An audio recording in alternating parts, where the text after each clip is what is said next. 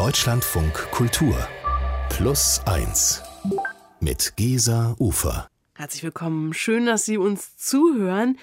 Die Geschichte der Woche, die ist diesmal recherchiert von meiner Kollegin Duschka Roth und die ist jetzt bei mir im Studio. Hallo Duschka. Hallo. Du arbeitest als Journalistin in Halle, aber du kommst ursprünglich aus Kroatien und da genau kommt auch die Geschichte heute her, richtig? Ganz genau. Und zwar aus einem kleinen Dorf, das heißt Gala. Und ähm, Anfang der 80er Jahre ist dort etwas Besonderes passiert. Und ich habe dir auch was mitgebracht. Also ich habe dir ein Video geschickt vorhin. Mhm. Wäre schön, wenn du mal da reingucken würdest. Ja, ja ich gucke es mir gerade an. Da sieht man so eine Art Freiluftgottesdienst, also so ein Altar unter freiem Himmel mit einer Marienstatue oder einem Kruzifix und davor, tja, eine Sommerszene mit vielleicht so sechs Leuten, die den, die Arme zum Altar gerichtet singen. Ähm, was genau ist denn das für eine Szene? Wo spielt das alles? Also das ist äh, in Gala aufgenommen und zwar ähm, ist das an einem besonderen Ort, an diesem Ort, also du hast ja gesehen, da ist ja eine Marienstatue, das hast du ja erkannt. Äh, dort soll nämlich in den 80er Jahren die Mutter Gottes erschienen sein, genau an diesem Ort. Okay. Und das ist ja interessant. Also, ähm, und du selbst bist also da gewesen, dass diese Orte mit Marienerscheinungen, davon gibt es ja zahlreiche. Ich weiß, ich war mal in Lourdes in Südfrankreich. Das hat mich so ein bisschen seltsam berührt. Also einerseits war da so ein riesiger Rummel mit Andenken, weiß ich, heilige Wunderwasser in Plastikflaschen andererseits, aber eben auch all diese Menschen, die von so einer ganz einzigartigen Energie oder vielleicht auch Spiritualität erfüllt sind, die eigentlich auch alle so an Wunder glauben wollen. Was hat dich denn an diesen Wallfahrtsort geführt? Naja, also ich muss ja auch zugeben, ich habe damit auch nicht so viel zu tun. Also ich selber bin zum Beispiel nicht getauft oder so und ich bin äh, nicht religiös erzogen worden, aber es, es sagt mir alles was. Und ähm, es war nämlich so, dass eine Freundin von mir, Michaela Schäuble, sie ist Ethnologin und sie hat dort eine Feldforschung gemacht ist einfach darauf gestoßen über so eine Dorfchronik und hat gemeint, hey, hast du nicht Lust mitzukommen und äh, so beim Übersetzen helfen und wir gucken uns das mal zusammen an, weil also es ist ja schon ziemlich spannend. Du hast ja vorhin Lourdes erwähnt, man kennt das ja irgendwie und, und aber das ist sehr weit weg, ne? Und diese ganzen Geschichten sind halt früher passiert, so im 19. Jahrhundert oder so.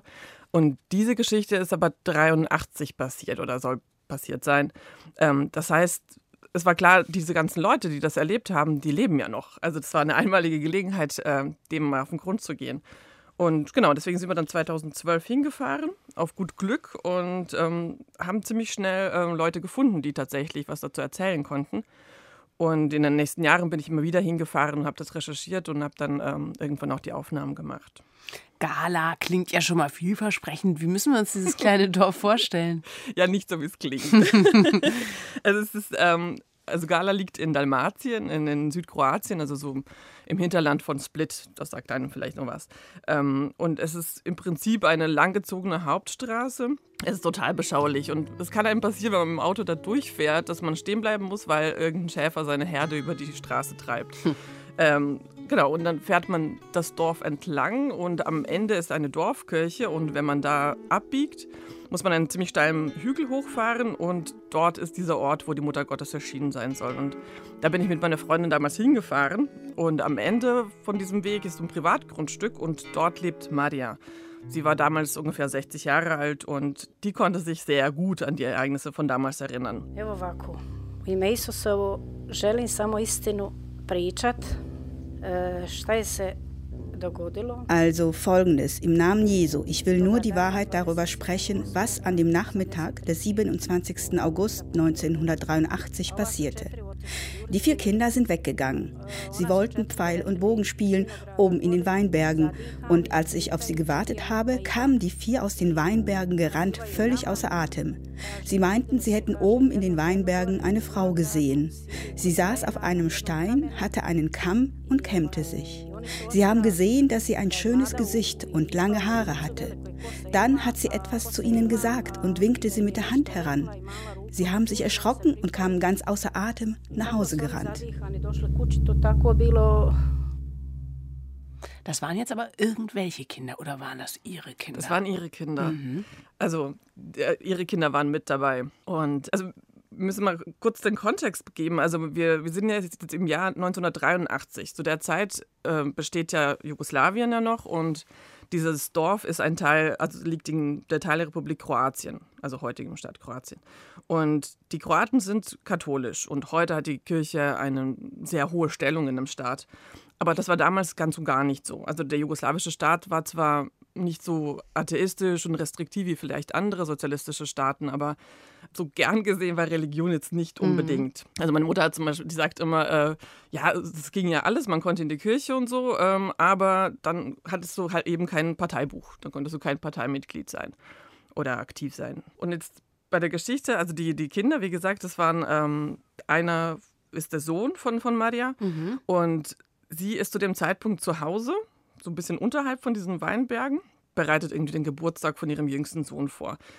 Diese Kinder kommen zurückgerannt und erzählen, was halt, was sie erlebt haben und sagen halt, ja, sie haben äh, die Mutter Gottes gesehen und ähm, das bringt natürlich total den Aufruhr. Und äh, Maria beschließt dann halt zu gucken, was da eigentlich los ist. Also sie glaubt ihnen sofort und ähm, geht dann mit noch einer anderen Frau und noch zwei anderen Mädchen. Ähm, die gehen dann hoch äh, in diesen Berg und jetzt wird es sehr mysteriös, weil die Frauen, die rennen den Wald den Jungs hinterher, die angeblich von der Mutter Gottes geleitet sind. Und ähm, die Mädchen bleiben auf so einer Lichtung stehen. Eine der Frauen, die dreht sich dann um und sieht dann halt, dass diese Mädchen total entrückt sind. Und, und ähm, sie hat so den Eindruck, okay, die müssen auch irgendwas sehen. Und fragt sie dann so, seht ihr sie? Seht ihr irgendwo die Mutter Gottes? Und die fangen an zu schreien, raufen sich die Haare und schreien, ah, du läufst durch sie hindurch. Also sind total aus dem Häuschen. Oh, wow. Ähm, genau, also es muss ziemlich eindrücklich gewesen sein. Und einer der Jungs, die dabei gewesen sind oder zu, also denen auch die Mutter Gottes erschienen ist, ist ähm, Ivica. Und der hat das ziemlich eindrücklich beschrieben, wie sich das angefühlt haben muss. Sam početak mogu kazanja je to da sam to jedno jutro na samome mjestu Der Beginn meiner Erscheinung selbst war so, dass ich eines Morgens genau an dem Ort der Erscheinung war. Wir haben dort eine Wiese und ich bin gekommen, um das Gras zu schneiden. Gerade als die Arbeit beendet war, kam es mir ganz zufällig, keine Ahnung warum, aber ich habe über meine Schulter in diesen Teil des Waldes geschaut. Ich habe hoch in die Luft geschaut, über die Bäume und über diesen Wald. Und dort habe ich die Gestalt der Mutter Gottes gesehen. Sie war in einer natürlichen, normalen Größe mit einem blauen Schleier und unter den Füßen hatte sie eine weiße Wolke.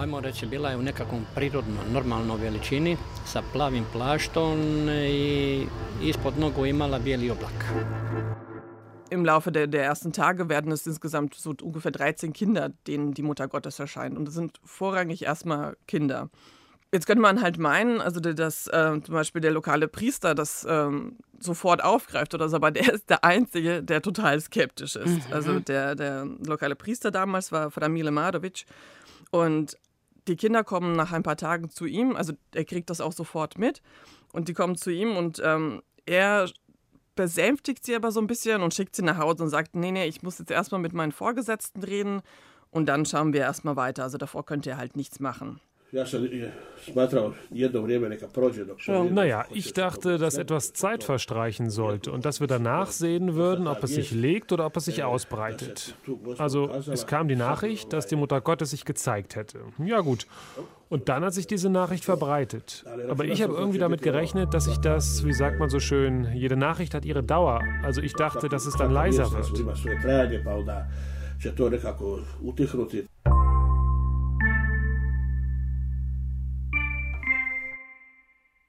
Und also auch wenn er skeptisch war, trotzdem hat er geahnt, dass hier irgendwas Großes passiert. Also der hat angefangen, nämlich Tagebuch zu schreiben. Und das war für mich halt eine sehr, sehr, sehr gute Quelle. Mm, ja. Also der hat, der hat sich so ein Gemeindebuch genommen, wo so Geburten und, und ähm, ähm, Todesfälle und Hochzeiten und sowas eingetragen wird. Und so weiter hinten hat er angefangen, dann das aufzuschreiben, ab dem ersten Tag nach, dem, nach der ersten Erscheinung und hat wirklich jeden Tag eingetragen, wie viele Leute in der Kirche sind und was passiert ist und, und wer mit ihm gesprochen hat. Also hat es sehr, sehr säuberlich dokumentiert. Also in so einer schrecklichen Schrift, die ich dann erstmal entziffern musste. Ähm, genau, und es war für mich halt, wie gesagt, es war richtig gut, ähm, das zu haben. Und man kann anhand dieser Einträge kann man sehr schnell erkennen, ähm, oder sehr gut erkennen, wie schnell das so groß geworden ist. Also wie plötzlich richtig, richtig viele Leute da hinkommen und ungefähr so nach zehn Tagen oder so schreibt er rein, dass 2000 Leute an dem Ort der Erscheinung sind und die Tage drumherum waren es ja auch sehr viele.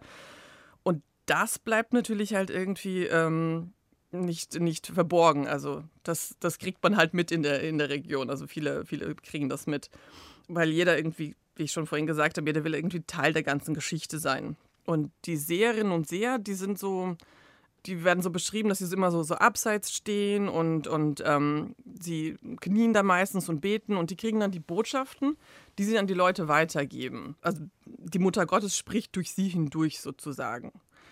Und eine davon ist äh, Miriam. Sie war ungefähr damals 13 Jahre alt und ähm, die hat mir dann beschrieben, halt, wie sich das ange also wie das für sie war, diese Botschaften zu empfangen.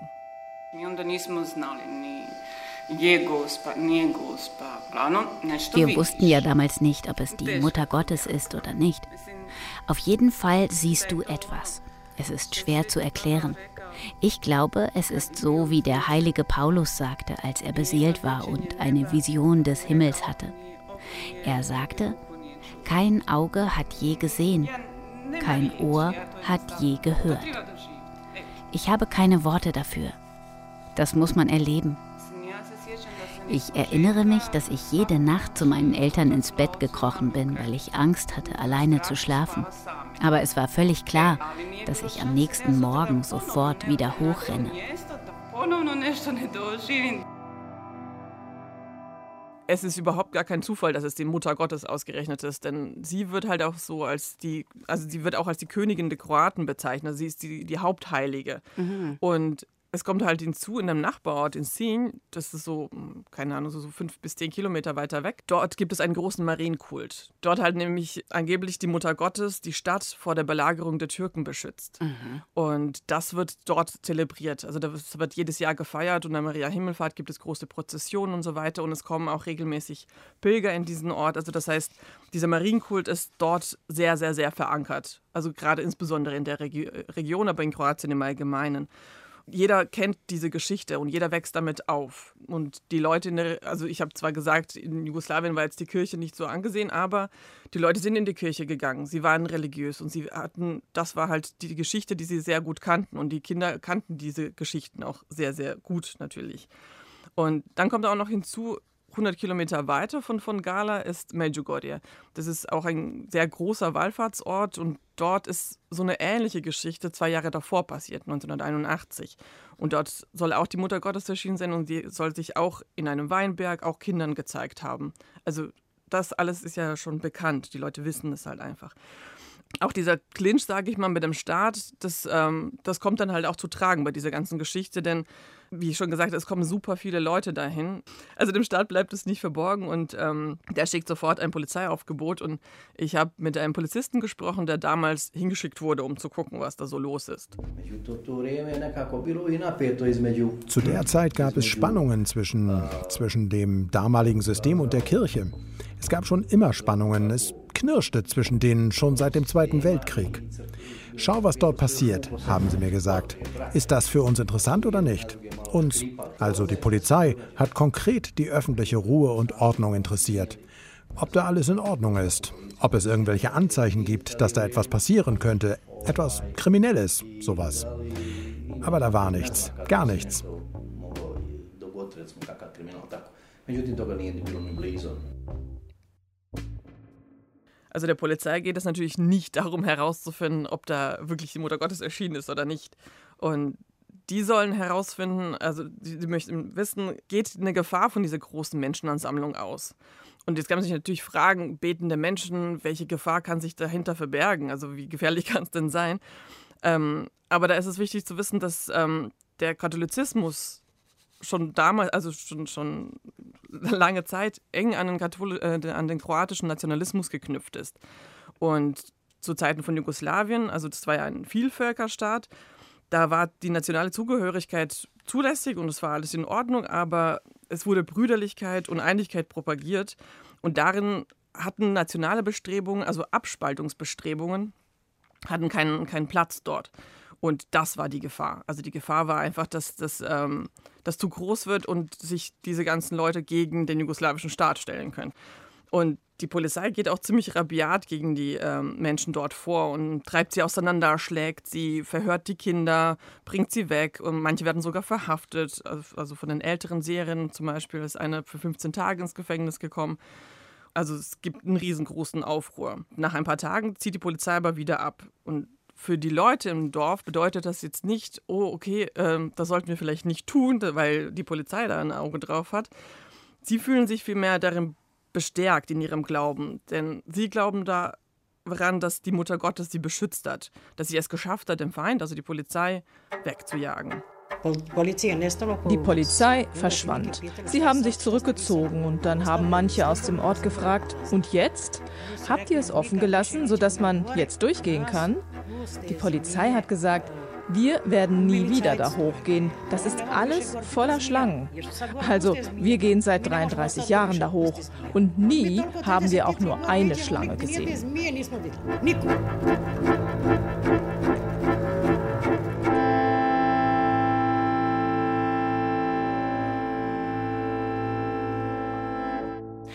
Duschka, wie ist denn dann diese Begebenheit eigentlich in der Dorfgemeinschaft grundsätzlich aufgenommen worden? Also hat sich unter den Dorfbewohnern viel verändert?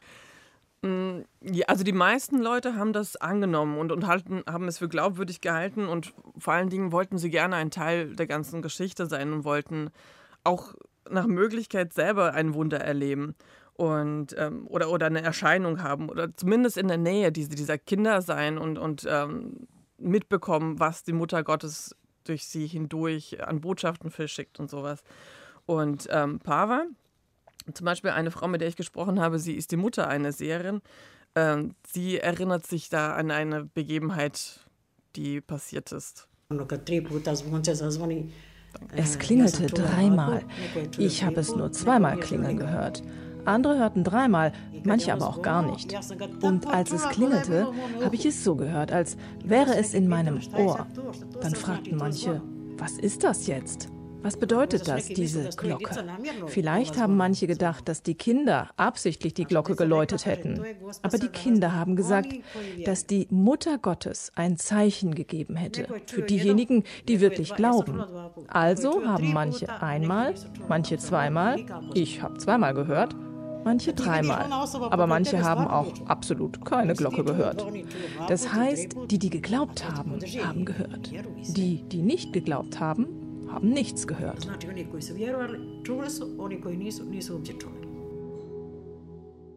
Und da merkt man schon, also da wird es ein bisschen problematisch, denn was passiert denn, wenn ich es nicht gehört habe? Also das bedeutet ja dann, ich bin nicht gläubig genug mhm. oder sogar sündig oder so. Also das heißt, das verheimlicht man dann halt lieber, ne? Also, und macht wahrscheinlich einfach mit. Also so stelle ich es mir halt vor. So des Kaisers neue Kleider, ne? Klar, ich habe es dreimal gehört. Ja, ja. Genau, genau. Wahnsinn. genau.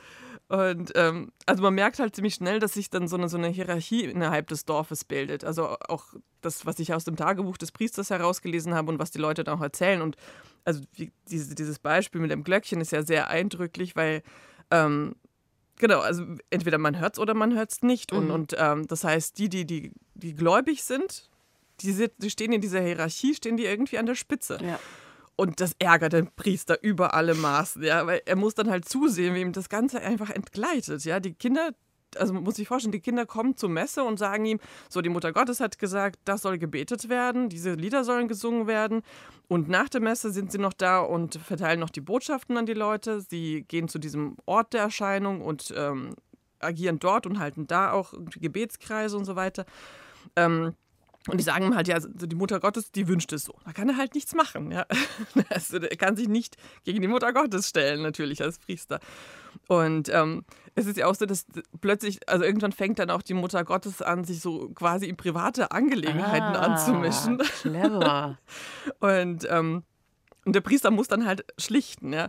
Und da hatte ich halt ein, ein schönes Beispiel aus dem Tagebuch. Also der hat dann aufgeschrieben, ähm, was die Mutter Gottes halt so über die Dorfbewohner gesagt hat.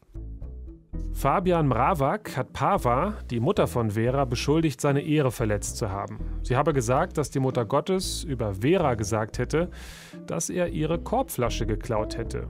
Die Mutter Gottes hat angeblich nur die Initialen des Diebes gezeigt und sie hat gedeutet, dass die Initialen mit seinem Vor- und Nachnamen übereinstimmen. Du kannst doch nicht sagen, die Mutter Gottes hat dieses oder jenes gesagt. Die Mutter Gottes ist doch keine Postbotin, die sofort ausrichtet, was sich jemand wünscht. Also wirklich.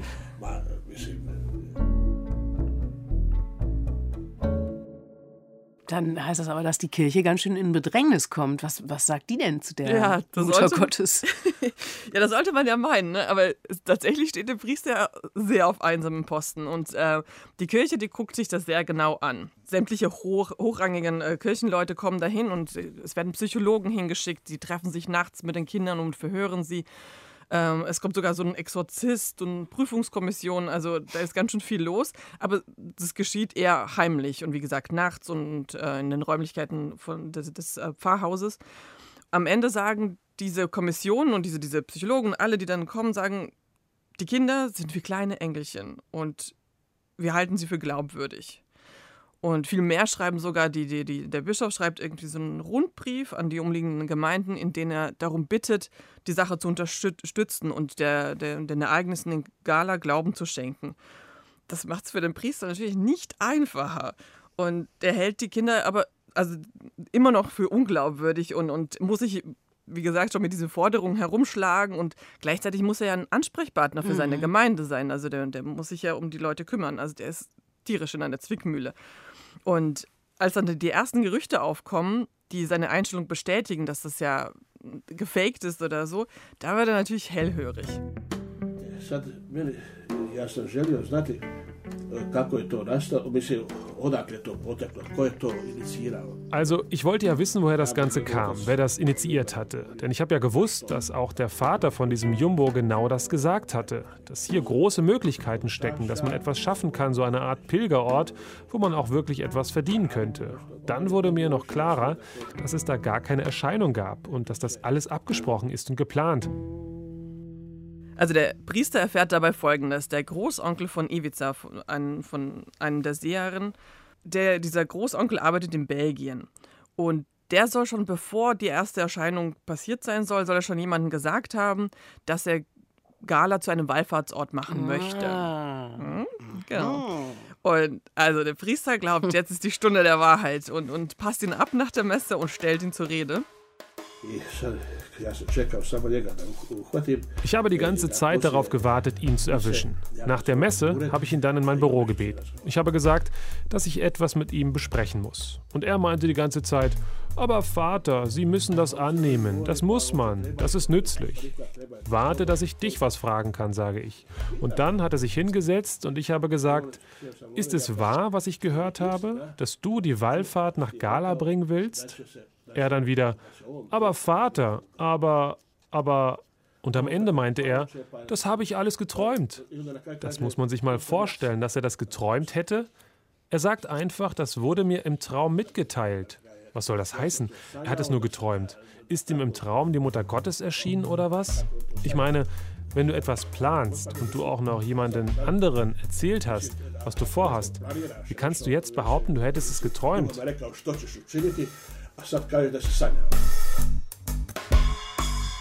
Aber Duschka, wie reagieren die Gläubigen auf dieses Geständnis? Macht das die Runde? Nee, gar nicht. Es ändert nichts. Ach. Also der Priester, der kriegt zwar seine Bestätigung, und, aber das nützt ihm nichts, denn das Ganze ist einfach zu weit fortgeschritten. Mhm. Die Dorfbewohner und die Pilger sind überzeugt davon, von diesem Wunder. Und der Priester kämpft nach wie vor auf einsamen Posten. Und Außerdem kriegt er noch einen auf den Deckel von den Vorstehern, weil, ähm, weil sie sagen, naja, er hätte das halt einfach nutzen müssen. Äh, sie werfen ihm vor, dass er sich zurückgezogen oh, hat. Nein, so aus der Abteilung, da war doch endlich mal ein Grund, religiös zu werden. Ja, ganz genau. Oh, ja. oh. Und, und viel mehr, also er hat ja das Feld einfach den Kindern überlassen. Ne? Wie gesagt, die sagen ja, was wie wo gemacht wird. Das heißt, er hat die Situation nicht genutzt, ja. um, um die Gemeinde einfach in ihrem Glauben zu lenken. Und wie geht es jetzt weiter? Also nach drei Jahren wird die Hoffnung des Priesters endlich erfüllt, also dass das leiser wird, mhm. wie er es ausgedrückt hat, dass es abflaut. Die Kinder scheinen müde zu werden von der ganzen Geschichte und am Ende bleiben auch nur noch zwei übrig, die diese Erscheinungen noch haben oder die, die noch sprechen, bis sich die Mutter Gottes irgendwann komplett verabschiedet. Und dann gab es keine Erscheinungen mehr, weil die Mutter Gottes den Kindern gesagt hatte, dass sie wiederkommen und sich einer älteren Frau zeigen würde. Sie haben die Mutter Gottes gefragt, und jetzt? Was machen wir jetzt? Du verlässt uns. Wohin sollen wir jetzt? Sie hat ihnen aber die freie Wahl gelassen. Als sie weggegangen ist, hat sie gesagt, meine lieben Kinder, ich werde weiterhin in Mezugorje erscheinen, mit denen reden und Botschaften mitteilen. Aber ihr werdet mich lange, lange, lange, lange nicht sehen und mit mir sprechen. Den Leuten sagt ihr, dass sie kommen sollen. Ich bin da.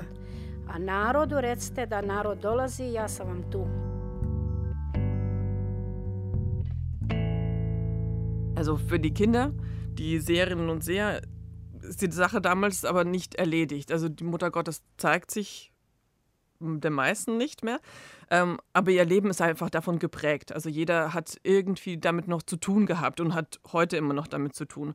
Und am deutlichsten sieht man das bei Miriam. Also sie ist damals, also sie war ja ungefähr so 13, als es losgegangen ist. Und sie ist mit 16 in ein geschlossenes Kloster äh, mhm. gegangen. Also sie hat sich explizit ein, ein, ein geschlossenes Kloster gewünscht. Und ähm, sie hat dann tatsächlich auch bis zu ihrem Tod, sie ist letztes Jahr im Alter von 51 Jahren, also sehr früh verstorben. Und sie hat bis zum Ende Botschaften von der Mutter Gottes bekommen und aber auch von Jesus. Also sie ähm, hat das aber auch weitergegeben, hat, war so eine Art Seelsorgerin dann mhm. für viele. Also viele sind einfach hingegangen zu ihr, um sich beraten zu lassen.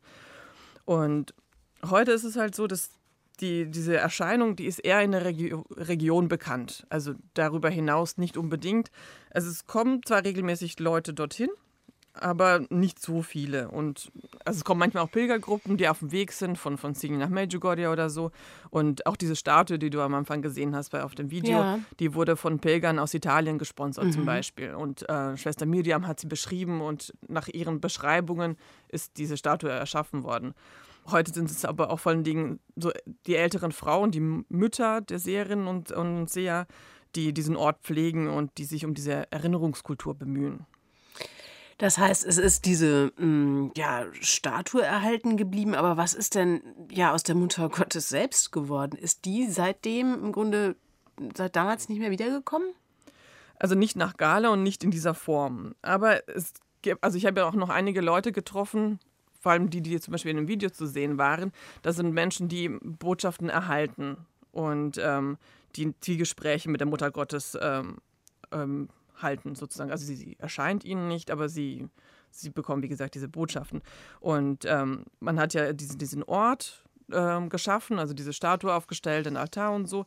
Und es kommen Gläubige vorbei.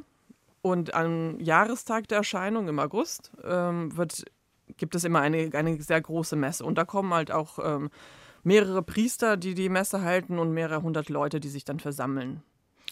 Lass mich raten, der Priester aus dem Dorf kommt wahrscheinlich nicht. Nee, der kommt nicht. Aber wie sehen die anderen Leute das im Dorf heute? Also warum ist denen das ja offenbar immer noch so wichtig? Warum halten die daran so fest? Naja, also also diese Geschichte klingt ja vielleicht so ein bisschen skurril, ne? Also man fragt sich, war sie denn wirklich da und, und haben sie wirklich was gesehen? Aber darum geht es hier nicht. Also mir ging es vor allen Dingen nicht darum. Also ich habe mich eher gefragt, okay, was, was ist hier der Kontext? Ja, also was, was liegt dem zugrunde? Wie, wie kommt es dazu und, und was macht das mit so, so einem kleinen Dorf? Eh, Wissen Sie, das ist ganz normal. Unsere Großväter, unsere Großmütter wurden so erzogen und so wurden auch wir erzogen. Es war eine ganz normale Sache, dass es klar war, dass man morgens nach dem Aufstehen erstmal gebetet hat und sich vor dem Frühstück, Mittagessen, Abendessen bekreuzigt. Beim Morgengeläut hast du beispielsweise Gegrüßet seist du Maria gebetet, auch mittags und abends, wenn man die Kirchenglocken gehört hat. Genau, und was mir klar geworden ist oder was diese ganze Geschichte auch zeigt, ist, der Glaube ist einfach Teil des Selbstverständnisses. Es ist ein wichtiger Identitätsbaustein für die Menschen dort und es gibt Orientierung im Leben. Sie, die Menschen, mit denen ich gesprochen habe, die, die dort sind, also die erklären vieles mit dem göttlichen Willen. Also auch meine Recherche bedurfte erstmal äh, eine Genehmigung durch die Mutter Gottes. Also, ähm, Ich bin nämlich von einem Ort zum anderen gefahren und habe eine Frau per Anhalter mitgenommen und das war dann Pava, die ich schon versucht hatte zu erreichen und die mich immer so ein bisschen abgewimmelt hat. Aber als ich sie dann mitgenommen habe, äh, war das für sie ein ganz klares Zeichen. Die Mutter Gottes hat mich geschickt, also war es genehmigt ah. und da waren alle Türen offen. Sehr praktisch. Ja. Mhm. Darf ich nochmal fragen, diesen Priester, den wir ein paar Mal jetzt gehört haben, wie schaut der auf die Ereignisse? Naja, also der Priester, der ist ja schon lange nicht mehr in der Gemeinde, der mhm. ist in, in, in der Nachbargemeinde versetzt worden, aber schon, schon vor vielen Jahren und unabhängig davon. Und ich hatte natürlich so ein bisschen Bammel, den zu begegnen, weil ich ja dieses Tagebuch hatte und ich musste mir das ja genehmigen lassen, dass äh, ich das ja benutzen darf und war sehr gespannt darauf, wie, wie, er reagiert oder wie er das sieht. Und seine ersten Worte waren zu mir so: Was? Die glauben das immer noch? Das glaube ich nicht. Also, das Feuer der Wut ist äh, nach wie vor nicht erloschen bei okay. ihm. Das Ding ist halt auch bei ihm, auch wenn er die Menschen zwar verstehen kann, findet er das halt sehr gefährlich, es unhinterfragt hinzunehmen. Naja, es kann ja schon geistige Früchte geben. Es können sogar gute Früchte sein, dass die Leute aus Überzeugung in die Kirche kommen. Mein Gott, aber wir können das doch nicht auf der Grundlage von ausgedachten Sachen aufbauen. Was dann? Das würde ja heißen, dass alles, was in der Geschichte der Kirche gesagt wurde, von dem man gesagt hat, dass es so passiert ist, dass das alles von irgendjemand erfunden wurde und andere hätten es wiederum geglaubt. Was dann?